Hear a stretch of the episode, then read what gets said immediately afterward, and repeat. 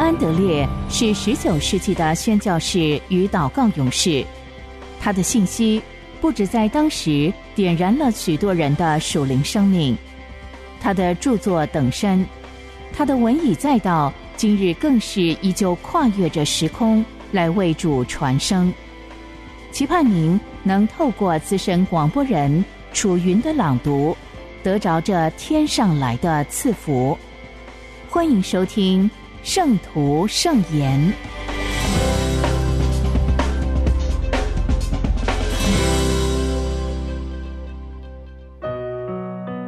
在基督里的祷告学校，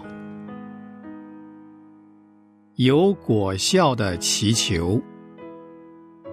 约翰福音十四章十三节：你们奉我的名。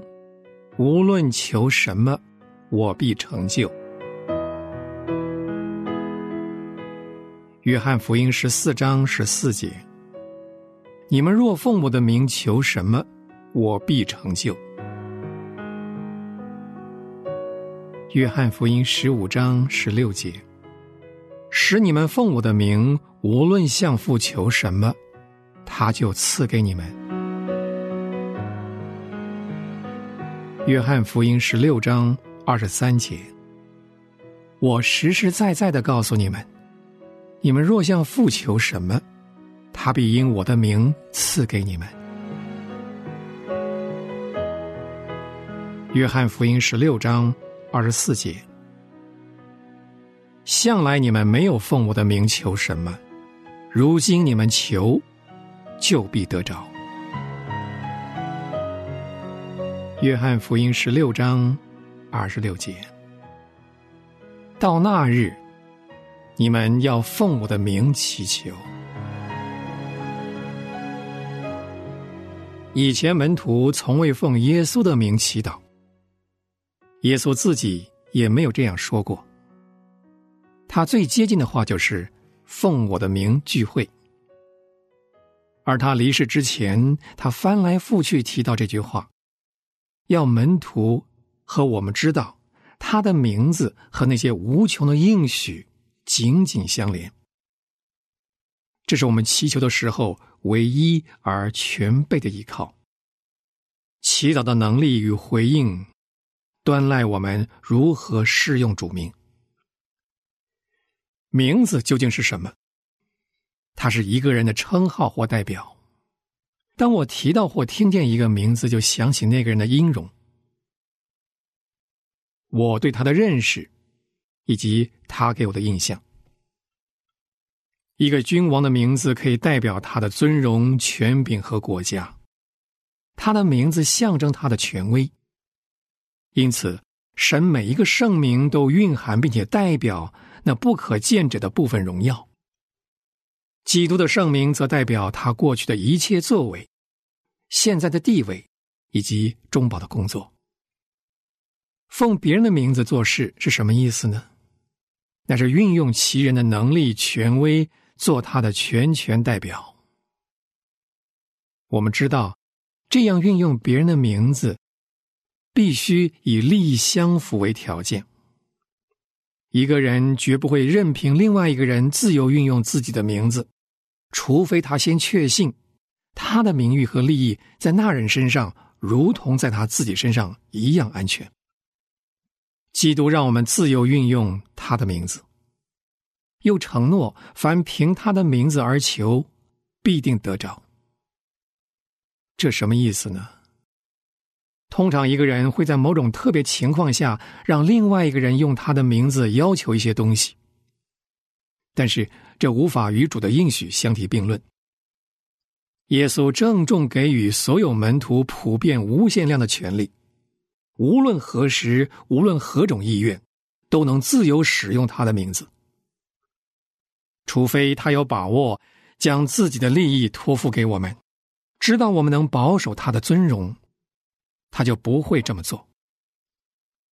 自由运用别人的名字，总是表示对方绝大的信任。密切的关系，将自己名字交付给别人的人，自己必然立于旁观的地位，任别人代表自己。而运用别人名字的人也就放弃了本名，视同无用。我如果奉他人之名行，就是否定自己。我不只是运用他的名字，也代表他的人和他的身份，不再有我本人和我的身份。这种运用他人之名的情形，可能是一种法律上的结合。比方，一个商人外出，把商行委托一名主要的店员，给他某种程度的权限，可以用自己的名字动用数千英镑。店员这样做，不是为他自己，而是谋商行的利益。由于商人了解他，信任他对于商行完全忠心，才敢将自己的名字和产业委托给他。主耶稣基督在升天之时，把他的圣功在地上建立他的国度，完全委托他的仆人。他一定要将他的名字赐给他们。好让他们能调动所需要的后援来做成他的施工，而他的属灵权柄的大小，与他们为主效忠的程度成正比。使用主名常常表示不求自己的益处，但求我们所代表的主的益处。运用他人的名字，也可能是一种生命的结合。商人和店员的例子只是暂时的结合，但是我们知道，在地上同一个生命便有同一个名字。孩子因为有父亲的生命，就有父亲的姓氏。一个好父亲的孩子常常会因为他的姓氏而蒙受他人的尊敬或帮助，但是他自己在品性上若是不如父亲。一经别人发现，这种礼遇就不会长久。名字和德行必须一致。若是这样，这个孩子必得父亲朋友加倍的称许，他的品德增添了他们原先对于这个名字的爱戴和尊崇。信徒对于基督也是这样，我们是与他的生命合一，因此我们可以奉他的名行事。我们运用他名字的能力，无论是对神、对人、对鬼魔，都是我们的灵命与他联合的程度而定。名字的运用与生命的合一息息相关。耶稣的名与他的灵乃是合而为一的。能运用主名的结合，也可能是爱的结合。一个心腹过去的生活。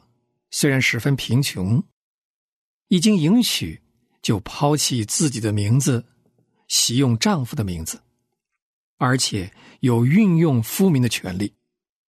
用夫名购物不会被拒绝，这是因为丈夫信任她，关怀丈夫的事，他们已经成为一体。而那位属天的新郎也必定会这样做。他既然爱我们。使我们与他合为一。他怎么会不让这些拥有他的名字的人在天父面前运用他的名字，或是用这个名字到他面前支取一切需要？不论何人，若能舍己为耶稣的名而活，必能日日加增奉他名字祈求的属灵度量。我既运用别人的名字，就必舍弃自己的名字。同时放弃我独立的生活，但是同时在他名分以内的一切，也都必归我所有。从这些例子可以看出，一般对于这些经文的解释何等不够。一般常举的例，就是一位使者奉另一人的名义提出要求。或是一位罪犯奉他保人的名义提出恳求。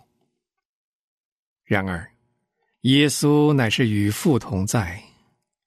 我们不是奉一位不在场之人的名，而我们向耶稣祈求的时候，也必须奉他的名。名字是人的代表，耶稣的名是要与耶稣在心意、生命和爱里完全结合，住在他里面，为他而活。若是耶稣的名在我生命和心灵中一直居首位，我的信心就会增长。确知凡我奉主名求的，必定成就。耶稣的名和祈祷的能力并联。耶稣的名字若成为主宰我生命的能力，他在祈祷中的能力也会彰显出来。因此，我们明白凡事都要看我们和基督之名的关系如何。这个名字对我生命的能力，等于对我祈祷的能力。圣经上不止一次向我们说明这一点，比如，无论做什么。都要奉主耶稣的名，这句话与无论求什么正好互补。奉主名行事与奉主名祈祷有连带关系。又好比，我们却永永远远奉耶和华我们神的名而行。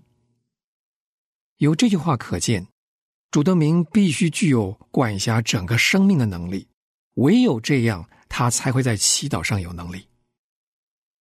神不是看我们的口舌，而是查验我们的生活，看主的名对我们有何意义。经上记载，这两人是为我主耶稣基督的名不顾性命的。我为主耶稣基督的名，就是死也是愿意的。由此可见。我们与耶稣基督的名应当的关系是：如果主名是我的一切，他就在为我获得一切；若我让主拥有我的一切，他也会将他的所有一切给我。你们若奉我的名，无论求什么，我必成就。这是千真万确的应许。信徒曾想把他的范围缩小。因为他似乎过分自由了，这样无条件的相信人太危险了。我们不明白，奉我的名本身就有安全保障。这份属灵的能力全看一个人的生活形式奉主名到什么程度。没有人超过度量来运用。我们如何在人面前承担这名，便如何在父面前有能力用它。我们恳求圣灵指示我们，主名的意义是什么？如何正确运用这个名字？唯有透过圣灵，这超乎天上诸名的名，才会同样在我们心灵和生命当中占有至尊的位置。信徒啊，让这一刻深深进入你们心中。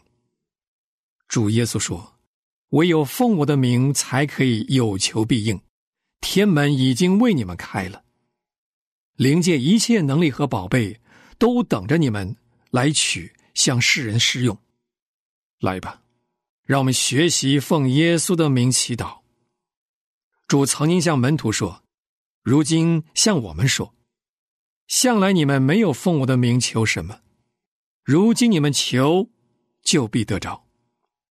每一个耶稣门徒都应当寻求与他祭司职分相称的能力，运用他所有能力倾覆于周围的人，完成工作。要警醒，聆听这个信息。若不见你祈祷，这些事就不会实现，有些恩典就不会赐下。警醒吧，用主的名开启天上的宝藏，拯救这将亡的世界。要像天上君王的仆人一样，学习运用他的名。听他说：“奉我的名，无论求什么，我必成就。”荣耀的主，你教训我们的每一刻都有丰富深奥的意义。似乎只要学会一课，我便知道如何正确祈祷了。今天我再次觉得，我每天所需要的祈祷似乎只有一个：主啊，教导我何为奉你的名祈祷。教导我无论生活、动作、言语、行为，一切都能奉耶稣的名，以致我的祈祷别无其他，乃是奉那有福之名而求。主啊，教导我紧紧抓住这宝贵应许，知道奉你的名，无论求什么，你都必成就，父也会赐下。虽然我还不十分明白，更没有达到那完全的结合。就是你说奉我的名的时候，你所要求的结合。然而，我仍要紧紧抓住这个应许，直到他以这样的确据充满我的心，凡事都奉基督的名。主啊，让你的圣灵教导我这个功课。你曾说，保惠师就是父因我的名所差来的圣灵。圣灵知道，因你的名从天被差遣而来是怎么回事。他知道，在主仆的身上显现，并且他知道如何单单运用他的名来荣耀他。主耶稣，让你的灵住在我的心里，充满我。我愿意全然顺服，听凭他管理引导。他的名与他的灵是合一的。透过他，你的名能成为生命和祈祷的能力。如此，我就可以为你名的缘故，舍弃一切，奉你的名向神、向人说话。证实这名确实是。超乎万名之上的名，主啊，求你透过圣灵教导我，奉你的名祈祷，阿门。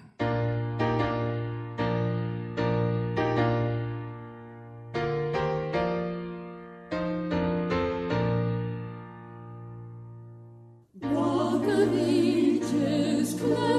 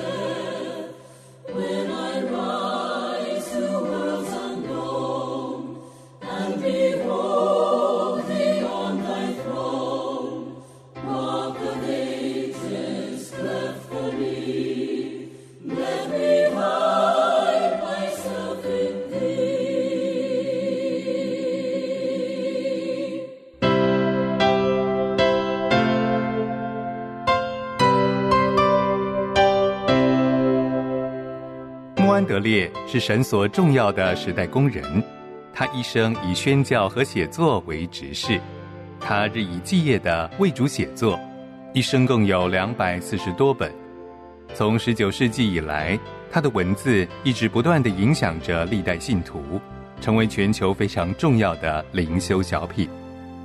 这一刻，就让你我继续来聆听由资深广播人楚云所诵读的。圣徒圣言，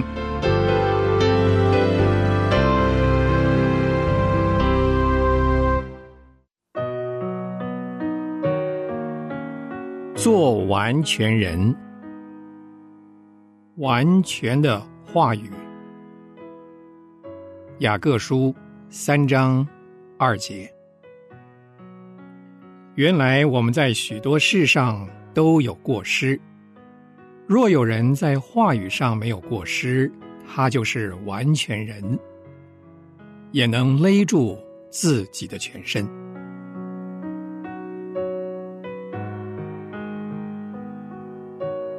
人若是不谨小慎微，那么在认识或者是手段上都不可能有完全可言。才智最可信的标志之一。就是面对至高的理想的时候，对于最微不足道的细枝末节，也始终小心谨慎。这两者之间的关系虽然看来十分松散，但是再没有什么比这样的联系更密切了。基督徒品性当中最软弱的方面，衡量出他是不是接近了完全的地步。正是通过日常生活当中这些不足挂齿的小事，人得着了完全，而完全也得到了验证。人的口舌只是一个很小的肢体，从口里所发出的言语，在许多人眼里看来，只是一件微不足道的小事。可是，主却告诉我们，要凭你的话。定你为义。神的儿子借天父的荣耀降临下来，照个人行为来报答个人的时候，人所说的一切话都要受到考察。在神实行大审判的日子，人若是言语没有过失，他就是完全人。这就是完全长成的人，他已经变得成熟了。已经达到了基督长成的身量，但是任何人都能变得像这样完全，没有一句话没有过失吗？雅各这样说过：“我们在许多事上都有过失。我们只要想一想，在基督徒中间所听见的愚昧的话，言辞刻薄、草率，缺乏思索。”爱心，尽管说这些话的时候，并不是出于真心实意。想一想，所有人在言语方面所犯的罪，抵挡完全的爱和完全的真道的律法。而且，我们必须承认，雅各所说的话具有极大力量。他说：“原来我们在许多事上都有过失。”当他补充说：“若有人在话语上没有过失，他就是完全人。”他真的是说，神指望我们过这样的生活，我们也必须寻求跟得着他吗？我们应该认真思想，他用这些言辞是什么目的？这封信一开头，他说到：“忍耐也当成功，使你们成全完备，毫无缺欠。”成全完备，毫无缺欠，就是摆在我们面前的明确的应许，是对那些叫忍耐成功的人所做的。他写这封书信，就像其他所有书信一样，是因为他痛苦的觉察到一般基督徒的经验和这样的完全格格不入，但是。写这封信还是出于信心，相信教导神的百姓竭力得以完全毫无缺欠，并不是一件毫无指望的工作。